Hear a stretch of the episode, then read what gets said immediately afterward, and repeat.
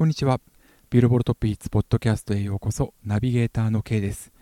普段は毎週水曜日の夜にこのポッドキャストをアップしているんですけれども、まあ、今回はイレギュラーな形で、金曜日、6月4日の金曜日午前7時30分に録音をしております。というのもですね、6月4日の金曜午前4時に、ビルボールジャパンが上半期各種チャートを発表しました。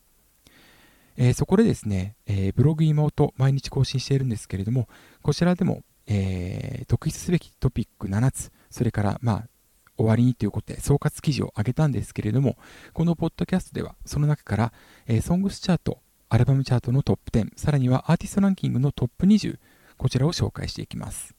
まずは、ソングスチャートからいきます。10位、夜遊び、群青。9位、イブ、開会祈祷。8位、夜遊び、怪物。7位、二重、ステップアンダーステップ。6位、菅田将暉、虹。5位、あとうっせぇわ。4位、夜遊び、夜にかける。3位、BTS ダイナマイト。2位、リサ、ホムラ。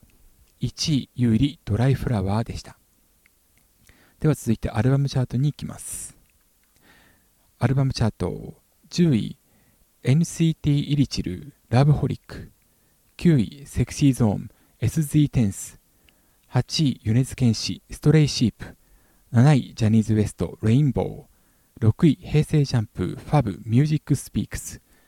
5位、宇多田ヒカル、 One Last Kiss。4位、BTS、B。3位、 Mr.Children、 SOUNDTRACKS。2位、 YOASOBI、 THE BOOK。1位、 SixTONES、1ST でした。そしてアーティストランキングに行きます。20位、 Snow Man。19位、 Eve。18位、嵐。17位、平井大。16位、 BiSH。15位、バックナンバー。14位、 TWICE。13位、 Vaundy。12位、 King Gnu。11位、菅田将暉。10位、 SixTONES。9位、米津玄師。8位、アド。7位、あいみょん。6位、リサ。5位、ユーリ。4位、二重。3位、オフィシャルヒゲダンディズム。2位 BTS、そして1位が yoasobi となりました。ということで、えー、今回のチャート、他にもですね、えー、ソングスチャート、アルバムチャートの、えー、ダウンロードだったり、ソングスチャートのストリーミング、え、さらには、え、今年新設されたヒートシーカーズですとか、え、UGC のチャートも発表されております。あとは、えー、ソングスチャートを制したユーリさん、それからアーティストランキングを制した yoasobi のインタビューも掲載されています。こちらもぜひあのビルボールチャートの方をチェック、ビルボールジャパンのホームページですね、チェックしていただきたいと思います。で、えっと、今回のですね、ブログ妹ではですね、え特にソングスチャートを中心に7つのトピックを取り上げております。えその7つのトピックスに関しましては、まずは優里、優里さんドライフラワー、ま、逆転で上半期ソングスチャートを制したということ。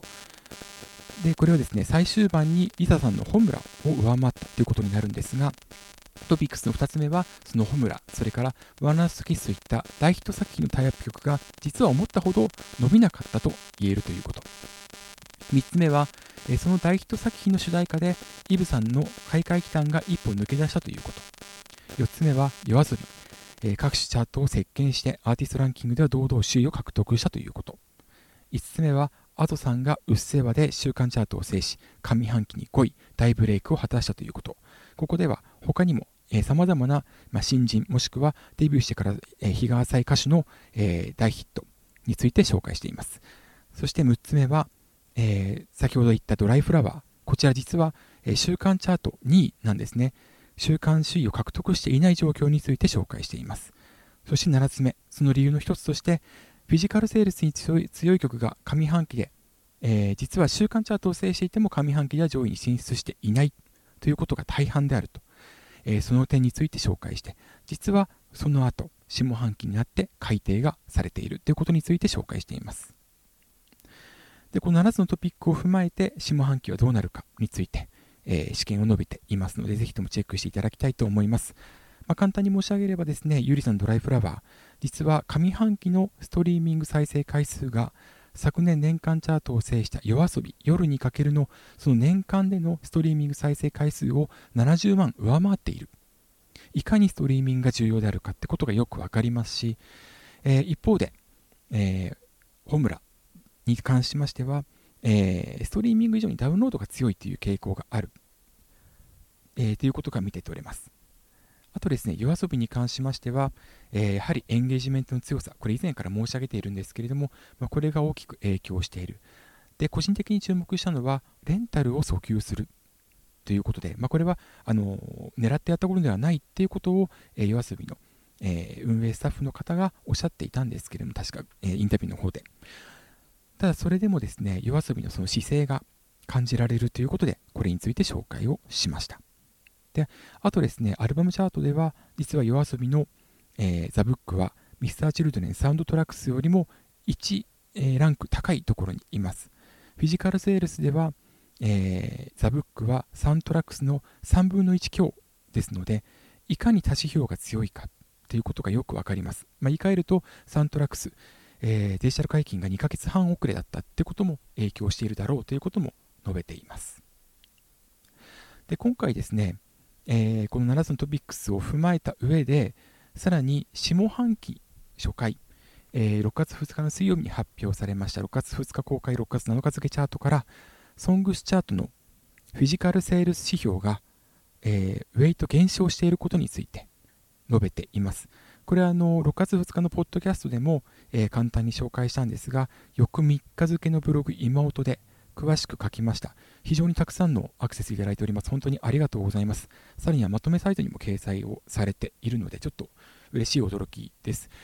えっと、厳密に言えばですね、その上半期、ゆりさんのドライフラワーとか、BTS のダイナマイトとか、ポイント的には1位になってもおかしくない曲が、えフィジカルセールスに強い曲が変わる変わる1位を獲得しては、翌週急落するということによって、えー、週間首位の座を阻まれていた。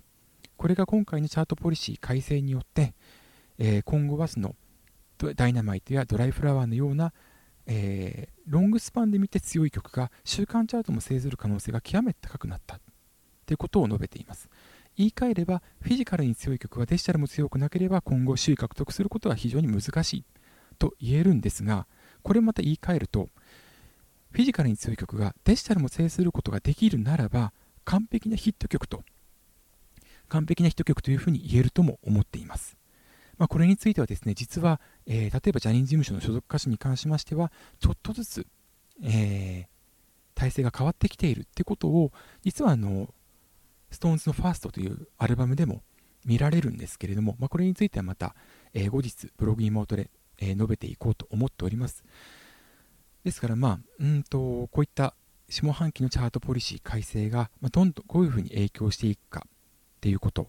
について、えー、今日6月4日のブログ今音で述べていますしあとはですねビルボードジャパンの、えー、総括記事の中でアルバムチャート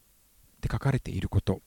えー、しかもそのアルバムチャートに書かれていることはその、えー、ソングスチャートアルバムチャートアーティストランキングの、まあ、簡単な総括記事にも同じ文章が載っているんですけれどもここからですねビルボードジャパンのまあ、姿勢、見方、音楽業界の要望ということが見えてくるので、これはあのブログにも、えー、引用しましたけれども、ぜひとも記事の方ですね、ご覧いただきたいと思いますので、えー、ぜひとも、えー、ビルボールジャパンの各種記事、それからブログ今音、こちらについて、えー、チェックしていただければと思いますので、よろしくお願いいたします。というわけで、今回は、えー、ビルボールジャパン上半期チャート6月4日の午前4時に発表されたチャートについて、えー、ポッドキャスト、ビルボールトップイーツで簡単に紹介しました。ぜひともブログ、今音毎日更新しておりますので、チェックしてください。それからビルボールトップイーツ、アメリカグローバル日本のチャート、えー、をと紹介しております。こちらに関しましては毎週水曜日の夜にアップしております。こちらもぜひチェックしてください。というわけで、えー、ビルボールトップヒッツポッドキャスト、ここまでのお相手は K でした。ではまた次回お会いしましょう。さようなら。